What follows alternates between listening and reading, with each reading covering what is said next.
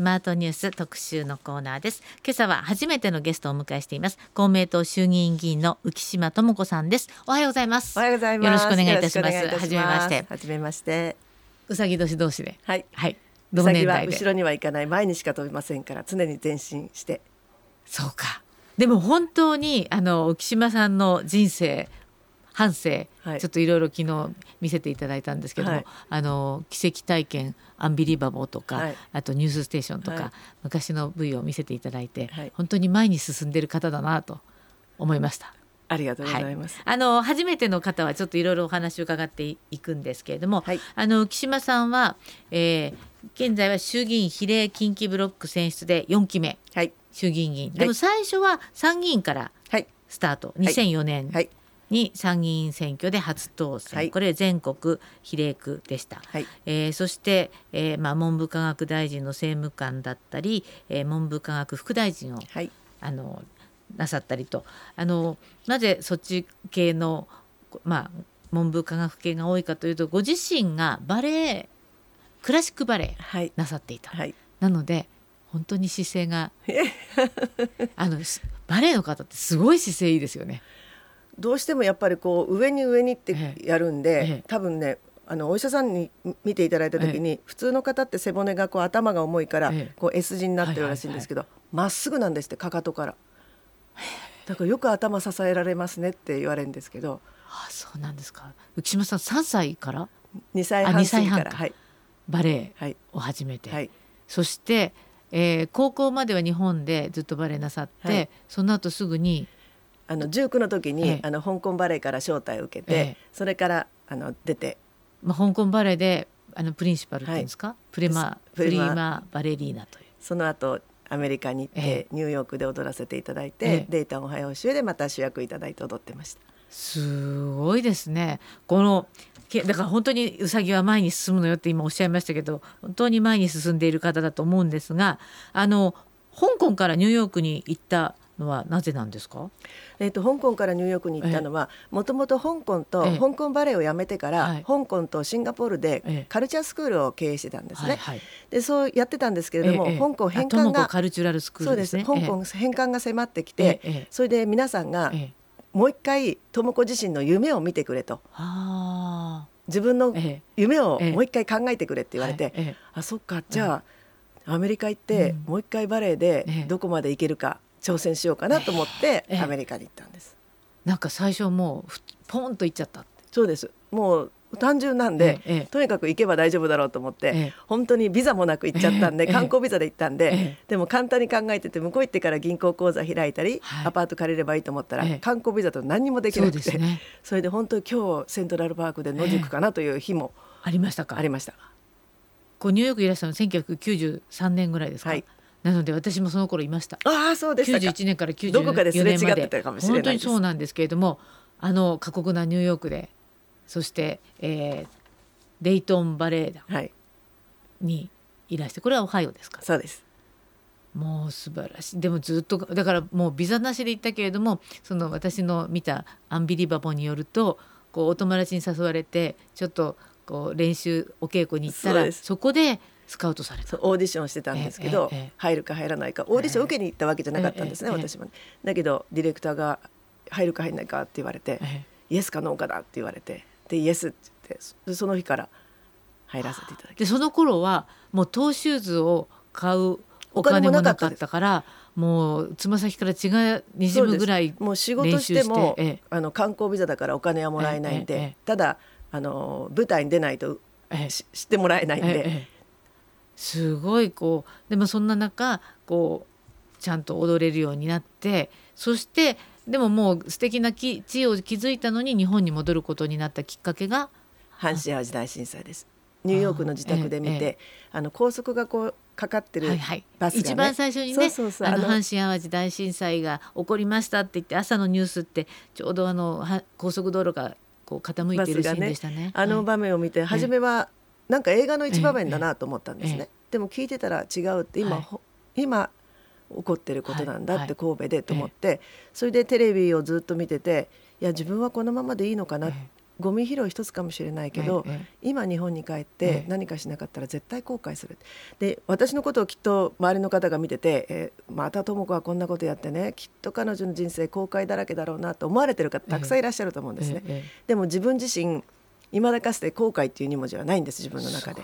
ただその時に思ったのは、え今帰んなければ、えもうちょっとしてから帰ろう。まだ踊れるから、はい。もうちょっと踊ってから帰ろうではなくて、うん。はい。今帰らないと、ええ。絶対に自分の人生の中でこれが後悔になると思ってええ。帰ってきました。そしていわゆる阪神・淡路大震災後の神戸、まあ、関西地区ではい。何ができるかっていうのを考えて、もうその現場に入らせていただいた時に、とりあえずルミナリエの時期だったんで、あはいはい。ルミナリエの前ええ。でバレエを踊らせていただこうとそれしか私にはできないから、えでいろんな方にお声掛けして、はい。一緒にバレエを踊っていただいたんですね。えでその時に6歳のの少女がそのバレエを見に来てくれてて、ええでそのバレエが終わった後に今度は子どもたちだけの歌って踊るミュージカルを、うん。ちっちゃいのを作ろうと思って作ったんです。でそれをクリスマスにやろうってやったんですけども、えたまたまその6歳の少女がバレエを見て帰られてその子どもたちのミュージカルをやるっていうんでまた見に来てくださったんですよね。うん。でルミナリエは外なんですよ。寒い。んですよ。はい、神戸ルミナリエってねそうん。ちょうどそれそれこそ震災の復興をテーマにこう素敵な石井さんのこう照明でね。照明のね。そうですね。それで私その時司会はさせていただいてたんで、ええ。一番前のパイプ椅子にお父さんに抱っこされて毛布にくるまって、ええ。顔だけ出してる女の子がいて、ええ。それでみんなが歌うと一緒に歌うんです。とお父さんが口を押さえる、うん。で踊ろうとして手を出すお父さんが毛布の中に手しまうんですよ。でそれを見てて、えああきっと寒いんだろうなと思って最後に終わってからその子に「最後まで見ててくれてありがとう」って「寒かったね」って言ったら「うんとっても楽しかった」また来るの。うん。今度はみんなと歌うの。踊るの。ありがとうって言ってくれたんで、ええ。指切りしてじゃあまた今度一緒ねって言って別れて、ええ。それから数ヶ月後にお父さんお母さんがまた来てくださって、ええ。ありがとうございましたって言ってくださってでどうしたのかと聞いたら、ええ。あのその少女は震災で体悪くしてずっと病院に入院してた。あでも長くないって言われてた。ーで12月のその最後のクリスマスお父さんお母さんは最後のクリスマスに何あげる、花束ぬいぐるみ病室中を花で埋め尽くすって考えたんだけど、物じゃない。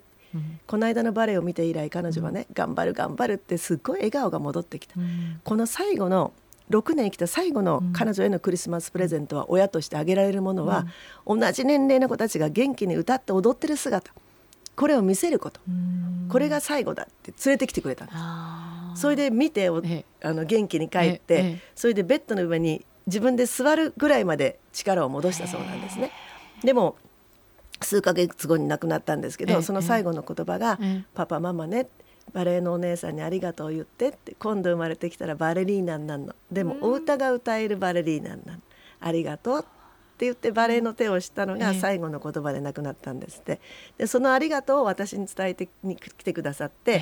そこで劇団立ち上げようと思って子供たちの劇団。それも月謝も全部無料でええ全てあのボランティアで。で劇団夢サーカスというのを立ち上げてその前に神戸ミュージカルっていうのもやったんですけど。あそうなんですか。そして劇団夢サーカスで、まあ、被災したいろんな子たちも集めて、はい。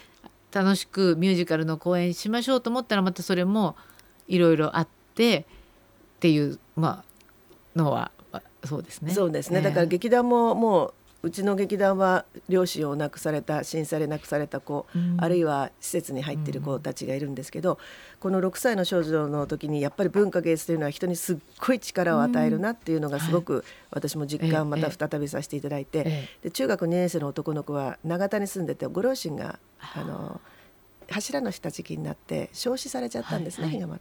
でその子はもう僕が悪いんだ僕が悪いんだってずっと言ってたんですけど、ええ。10年経った日に「先生ごめんね」って言ってきてえ「でどうしたの?」って言ったら僕は本当に暴言吐いて、えもう先生にも嫌なことばっか言ってきた。でも僕が悪いから親は救えなかったと思ったけどこれだけね全然知らない人たちが僕を応援してくれている。僕は一人じゃない。僕は両親の命は救えなかったけどうん。一、人でも多くの人の命を救う医者になるよって今ねアメリカで医者やってるんですよ。ええ。ですっごいかっこいいのがえ「先生先生いつでも病気になっていいよ」って。先生が病気になったら 僕が先生の病気は必ず治してみせるからってかっこいいんですよ。だからそのね文化とか芸術とかもうその言葉一つですけど、それによってどれだけの人がええ。心を強くまた絆を深められたかっていうのがそれで関西をブロードウェイのようにっで関西ブロードウェイ構想そうなんですかね。でもそこから今度は国会議員。はいこれはまたどういう？あそれも文化芸術振興基本法っていうのができて、えでそれをこれから文化をどんどん前に日本でも進めていくっていう時に、やはりその現場を知ってる方が、ええ。あのいてほしいっていうことでお声掛けいただいて、ええ。で文化それから芸術スポーツ教育、うん。その観点でというお話をいただいて、ええ。で劇団のみんなに相談したら「ええ。先生頑張んな」って言ってくれた。言われて子供たちに背中を押されて、で泣きたくなったらいつでも帰ってきていいよ。って私たちがあのそばにいてあげるから。うちの劇団泣いちゃいけないんですよ。泣いたらみんな帰んなきゃいけないんで、ええ。なん辛い時は涙出てくると「あれ？ええ。泣いてる?」って言うと「これ汗です」とか言ってみんな上向くんですけど 先生もいつでも先生だったら泣いていいよって言ってくれ言ってくれて。そうですか。でえ国会議員になられて、今もじゃあ関西ブロードウェイ構想であるとか。そうです。ねだからこの文化芸術のもっと身近に感じていただいて、うん。本当に心の宝この文化芸術に触れることによって、みんなが強くなれる。うん。そしてやっぱり希望が持てる勇気が持てる。はい。なのでやはりこの文化芸術をもっと皆さんが衣食住と一緒に毎日触れられるうん。体制にしたいと思ってます。そうですか。そんな強い意志を持ったあの浮島智子さんなんですがパート1お時間になってしまったので後半いろいろまたお話を伺いたいと思います、はい。えー今日は公明党衆議院議員浮島智子さんをお迎えしてお話を伺っております。後半もどうぞよろしくお願いいたします。よろしくお願いしありがとうございまし。続いてはスマートニュース特集パート2今朝は公明党衆議院議員の浮島智子さんにお話を伺っています。後半もどうぞよろしくお願よろいいたします。しくお願いいたします。あの浮島さんはたまたま私と同い年なんですけれどもあのもう幼少の頃からバレエをやクラシックバレエはい。バレーボールじゃありませんよ。クラシックバレエをずっとしていて、えーそして19歳の時からも海外を渡り歩いてそして、えー阪神・淡路大震災を機にこれは日本に戻って何かししたはいい。ということで、戻ってから今度はあのご自身で、えーミュージカルの劇団立ち上げたりはい。まあ、いろんなことをなさって今度はちょっとこの文化芸術の力を国でどうにかはい。やっていこうと思って、国あの国会議員目指したというお話が前半だったんですけれども、まあ、つまりトップバレリーナから国会議員になったという極めて異色でいらっしゃいますよね、はい。そういう意味ではね。はい。でもあのこの今の今までの経歴を生かして、まあ、文化芸術のあの分野でいろいろな活動をされているようなんですが去年公明党の山口代表と韓国にいらして、はい。そしこれユン・ソンニョル大はい、統領大統領にとお会いお会いしました、はい。去年の暮れの12月の29、30、31、ええ本当年末だったんですけれども、ね。行かせていただきまして、ええ。大統領、ユン大統領にお会いさせていただきはい。さまざまお話をさせていただきました、えで私の方からは、ええ。この文化芸術は心の安全保障であって、うん。やはり国同士の間では政治的にいろんな、あの問題点とか出てくる場合もある。だけれどもこの文化芸術は国境がないし民間交流としてどんどん交流を深めたいっていうお話をさせていただいたんです。でたまたまあの韓国の国立バレエ団もう本当トップレベルの素晴らしいバレエ団ですけれども、そこのプリマバレリーナだった芸術監督をされた女性が、はい。あのチェ・テジさんとおっしゃって、京都舞鶴生まれ育ちなんです。それで私の方から、ええ。あの大統領の方にチェさんの話をしたら、ええ。いや彼女は本当にあの韓国ではもう本当に有名なスターで、もう文化のことにつついては彼女にいつも話を聞くんですとおっしゃったんで「いやご存知ですか、ええ。チェさんは京都舞鶴生まれ育ちですよ」うんったら、そこは知らなかったとおっしゃったんで、えこういうあの絆っていうかね、ええ。つながりがあるんで、あのできたらええ。バレエのところからええちょっと穴を開けさせていただいて、ええ日本との交流をさせていただきたいんですって言ったらすぐにええ。もうトップダウンでそこにいたあの側近の方にええ。すぐに日本とバレエの交流をするようにってすぐそこでお話をしてくださってそれで実は今年の7月あの韓国からええ。あのバレエ団の方々がお越しくださいましええ。てあの東京シティバレエ団はのい。あの55周年記念はいこれを一緒に創立55周年。一緒にあの舞台をすることが韓国立バレエ団と東京、実現しました。はい。そうなんですか。でもさっきちょっと雑談していたら日本は国立バレエ団っていうのがないんですって。そうですね。新国立劇場にバレエ団は入っておりますけれども、えええあの普通の国立バレエ団っていうと、ええもう海外では固定給があって社会保障がついてうん保険があってっていうのがもう普通です。私もアメリカでもそうでしたけれども、日本はそういうところは一箇所もないんですね。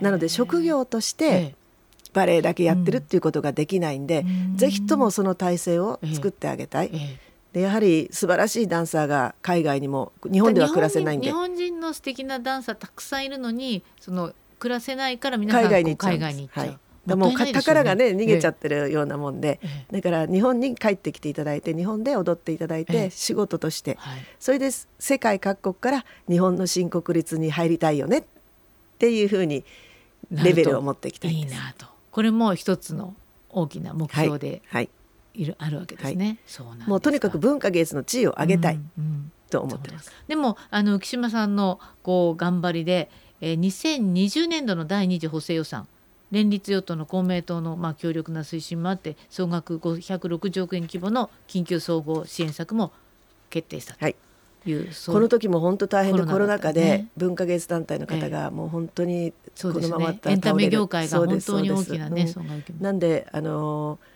一番困ったのは日本ではプロとアマの基準がない。はい。どこに聞いてもない。契約もない、契約書もない、えなのでどこにどう支援していいかわからないっていうことがあったんで国勢調査をはい調べまして、ええ。文化芸術に携わってる方々がどのくらいいてっていうところから手探りで始めて、ええ。それで560億の補正で次は551、えで180の予備費って文化予算って1,000億ちょっとしかないんですけれども、ええ。もうこのコロナ禍であの年間予算以上はい取らさせていただいあてでもまだまだね、ええ。あの支援が足りてないところがあるんで、うん。しっかりとまたあの真の心の豊かさっていうのはやっぱり舞台に触れることうん。だと思うんで一つ今このコロナ禍でもさせていただいている今4年目に入りますけど、はい。子どもたちが体験がなかなかできていない。で海外ではやはり子どもたちが劇場によく行くんですね、はいはい。でも日本はいろんななんかチケット高いとかうん。なんかちょっと劇場に行くのが敷居が高はいいみたいのがあって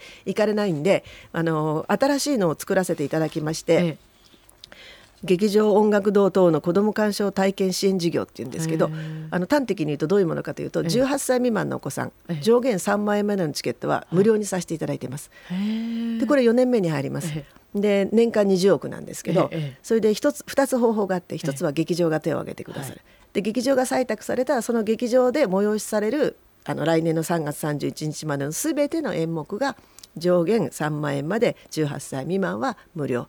で劇団が手を挙げてくださって劇団が採択されると、ええ。その劇団が地方公演に行った時に、ええ。そこの場所で全てが対象になるということなんですね。でただ劇場の大きさによってええ。席数によって招待席も変わってくるんで,、ですねうんうん。早いもん勝ちになってしまうんですけど、ぜひあのそうですね。その制度知ってる知ってないで文化芸術に触れる機会が。ね、いつもいろんなところでおえ話しすると「ええ。えそんなのあったの?」って結構言われるんですけど、はい。もう日本全国で今年は日本全国で274公演え。あのやってますんで、ぜひ18歳未満のお子さんでええ。この支援事業の対象になっている劇場あるいは劇団のものを見ていただけたらと思います。それがまた素晴らしい体験となってそうですそうです。ね、あのうん。お子さんね胸打って心打ってそうですね。っていうと、こう裾野がまたで広がってきますもんね。台っていうのは本当にバレエならバレエだけじゃなくて、ええ。照明だったり、ええ。あのいろんな舞台装置だったり、うん。衣装だったり衣装だったりヘアメイクだったりねね。いろんな観点がありますんで、ええ。ええ。ああそうか。そういうことも必要ですよね本当にね。と思い。はい、あのまあ公明党の議員さんなのでちょうど連立政権組んでいるわけですけれどもあの先つい先日ですねえ岸田内閣改造がありましてまあ閣僚は女性5人でも、え政務官副大臣が男性しかいないっていうまあごあの浮島さんご自身は、えー副大臣も政務官も、はい、まああの経験なさってますけれどもどうどうですか？これをそうですね、ええ。政府ではこの衆参両院の国会議員の候補者に占める女性の割合を35%以上にすることをはい。努力はい。目標と されていますけれども、はい。我々公明党でも今回の地方選であの女性のトップで527人うん。当選させていただいたんですけれども、はい。このね流れをしっかりと国政の方にもあの流れを作っていきたいなと思います。やはりあの細かいところっていうのは男性には気が気がつかないところも女性ならではの視点っていうのもありますんで、うん。そこのところはしっかりと女性があの入っていけるように、うん。あの頑張っていきたいと思います。はい、あのまあ今はあのジャニー喜多川氏によるまあ性加害の問題っていうのがものすごく毎日ニュースとなって出ているんですけどもあの性加害というとこの問題だけじゃなくて教育現場でのはい。性加害問題っていうのもはい。非常に大きな問題となってますよね。あのこれも私のところにおじいちゃんおばあちゃんお母さんが来てくださって、ええはい。実は涙ながらに話してくださったのが、えそのお嬢様がお孫さんが特別支援に帰ってるお嬢さんで,、はい。で毎日お夕食の時に彼女が学校で何ができた、うん。これができたっていうのを聞くのがはい。一家の楽しみ、ええ団らんの時、はい。その彼女が帰ってきておじいちゃんおばあちゃんとお母さんに「今日もね」って今日も先生に言われたら呼ばれたら先生が「お洋服脱ぎなさい」って言うから「今日も脱いだの」そしたら先生がとっても優しくしてくれたの。でおじいちゃんおばあちゃんお母さん凍りついて「ええ今日もね」って毎日お洋服先生のとこで脱ぐのうんそう。一人だけ呼んでくれるの。大切にしてくれるの。優しいんだよって。その少女が自分の身に何が起きてるかわからないからって、はい。この先生はその少女にわいせつな行為を毎日してたんです。で私それを聞いて、絶対にこんな教員は許せないと思って、ええ。あの文科省に国で法律を作って子どもを守ってくれって言いました、で文科省もやるって言ってくれて、ええ。ずっとやってきたんですけれども、どうもどうしても刑法の34条の2刑の消滅、ええ。ここがクリアできなくて国では法律が作れないということになりましてできなかったんですね。で国で子どもを守れないんだったらええ。議員立法で守るということで、私が法制局と話をしてこの刑法の34条に刑の消滅ここをどうしたら乗り越えられるかっていう話をしながらあの法律を作っていって、ええ。で自民党さんにもお声掛けをさせていただいて、ええ。どうか教員免許をまず持ってるとこから穴を開けさせてもらいたい、こんなことが起きてるんだって現場で。えで自民党さんももちろんやりましょうということで PT をプロジェクトチームを作ってええ。私も座長で入らせていただいて、はい。はいそれでそこであの法律を作って、えで議員立法っていうのは12年かかることが普通なんですけれども、うん。絶対にええ。とにかくこれは通したいということで,、あの野党の皆様にもご協力いただいて、ええはい89日というスピード感を持って、ええ。あの成立させることができました。なので教員のところは今あの防げるようになったんですけれどもこれから DBS もうん。いろいろそうそう日本版 DBS って言われてるんですけど、これどういうものなんでしょう？これもあの教員だけではなくて、うん。うん。これあのヨーロッパの方でやってるんですけども、はヨーロッパの方では子ども服売り場から子どもに関わることから全てかかってくるんですね。でそれを日本版 DBS でやろうって言って、ええ。今子ども家庭庁では小さく産んで大きく育てるって言ってこれは絶対やんなければいけません。子どもたちを守るために。はい。でもまずに日本版 DBS を議論する前に私は何のため誰のためにこの法律を作らぬ作るんだっていうことをまず原点に帰らなければいけないと思うんですね。はい。というのは大きな議論になったわいせつ教員二度と教団に立たせないっていう時も、うん。刑法のよ34条のは2、この刑の消滅がはい。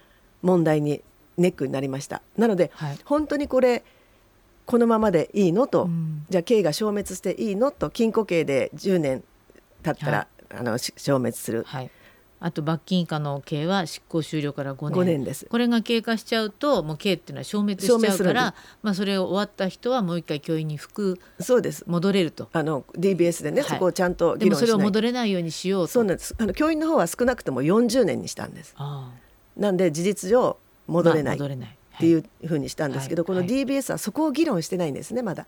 だから刑法の34の2はそのままで、ええ。だから刑はあ執行するんですよ。消滅するんです、だから本当にそれでスタートしていいんですかっていうところをまず議論をして、うん。そこからじゃあ何を対象にしていくか、っうん。ていうのは小さくんで大きくしていくことはすごくいいと思うんですけど、うん。まずここをしっかりとスタートラインうんをちゃんと議論した上で、うん。私はどんどん深めていくべきだと思っています。でもそういう活動をしていらっしゃる浮島さんにとって今回のジャニーズ事務所の事件っていうのはかなりショッキングだったんじゃないですか？もう絶対にもう性犯罪っていうのはあの許してはいけないものだと思います。そうですよね。これあのちょっとこの間ジャーナリストの方がおっしゃっていたのは、まあ、今あの経済界の方からかなり大きな、えーまあ、声明のようなものが出ていたり、まあ、テレビ各局もようやくいろいろジャニーズ事務所側にあの求めたりしていますけれどもあの政治の世界からあまり声が上がっていないというそういう話があったんですけれども。政治の世界で我々公明党の中ではええ。いろいろ議論をさせていただいています。えなので政治政治の皆さんがあの何も議論をしていないということではなくて、ええ。やはりこの件に関しても今後あのこの DBS を含めうん。どこまでどう対象にして、うん。あの子どもたち全般を、まあ、青少年もそうですけどね、うん。全般を守っていくかということはしっかりと議論私たちもしてますし、うん。あのこれからもしていかなきゃいけないと思ってます。うん。子どもの人権っていうのがねこう守られるちゃんとした社会にならなきゃいけないですもんね、はい。はい。ちょっと遅きに失した感はありますけれどもね。そうですか。あのお時間がだんだんなくなってきましたけども、まあ、浮島さん先ほどね、まあ、2人ともうさぎ年だっていう話をしていたらうさぎはどもうどんどん前に進んでいくと、まあ、ずっと前に進んでいらっしゃる浮島さんにとって後悔っていう文字はないとおっしゃってましたけど、はい、あのこれからやりたいこと取り組みたいことはどんなことでしょう、えっと、これからはやはり教育をしっかりとやっていきたいと思います。で今不登校の子も小中で24万5千人、はい、高校までいたら30万人、はい、でこの子どもたちに一人一人に光を当てて、やはり活躍できる場面がたくさんあると思うんですね。でその教育のやり方教育の仕方というか、今までは一斉授業でした、え、あのみんなが同じ授業を受けて、朝から午後まで、うん、それで1から5まで点数つけられるっていう授業でしたけども、時代が変わってきてるんで、我々公明党が今提案をさせていただいているのは、午前中はしっかりと勉強する。はいで午後はその子のやりたいもの、例えばスポーツ、はい、オリンピック目指されたらスポーツ、ええ、芸術やりたい芸術、え、科学技術宇宙飛行士になりたい、宇宙飛行士。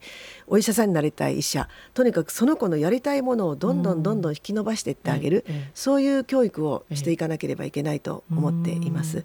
でそれを今あの文科省にも政府の方にも申し入れはさせていただいているんですけれども、しっかりとなぜこれをやりたいかというと、うん、実は不登校になった子どもたちもたくさん話をさせていただいてるんですけれども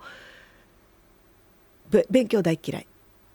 勉強嫌いそう。それでその一人の子はねパイロットになりたい、えー、でもパイロットの勉強は好き、えー、ずっとパイロットの勉強してたんです、え。ー、でもじゃあ飛行機見に行こうって見に行ったんですね。で学校行ってないんです不登校で、で見たら僕、飛行機見るの好きなんだってパイロットになったらあのコックピットに座るのって言うから、あそこに座って操縦するんだよって言ったら僕やっぱパイロットなんのやめたっていう。えなんでって言ったらいや僕は見るのが好きで触るのが好きだから。あそこに座ったら飛行機見れないじゃん。あそそうだねって。それで整備工場に連れてって、ええ、したら目が輝いちゃって、え、飛行機すぐそばにある、触れる、うん、で今整備士になって、もう活躍してるんですね。で他の子はアニメゲームが大好き勉強大嫌い。じゃあもっと徹底して勉強しないよったらもう店長になって子会社の社長になっちゃったんです。だからやっぱり子供一人一人のこう特性に合わせた教育が。引っ張ってってあげる。ああ。まだまだ浮島さんの夢は続きますね。はい。はい、じゃあもうあのまだまだ精力的に頑張っていただきたいと思いますけれども。永田町です。どうですか？解散の雰囲気漂ってます？これはね、ね総理のお決めになることなので。そうですか、はい、はい、じゃああのずっと前に進んでいっていただきたいと思います、はい、今日はありがとうございました。ありがとうございました、えー、今朝は公明党衆議院議員の浮島智子さんにお越しいただいてお話を伺いました。どうもありがとうございました。ありがとうございました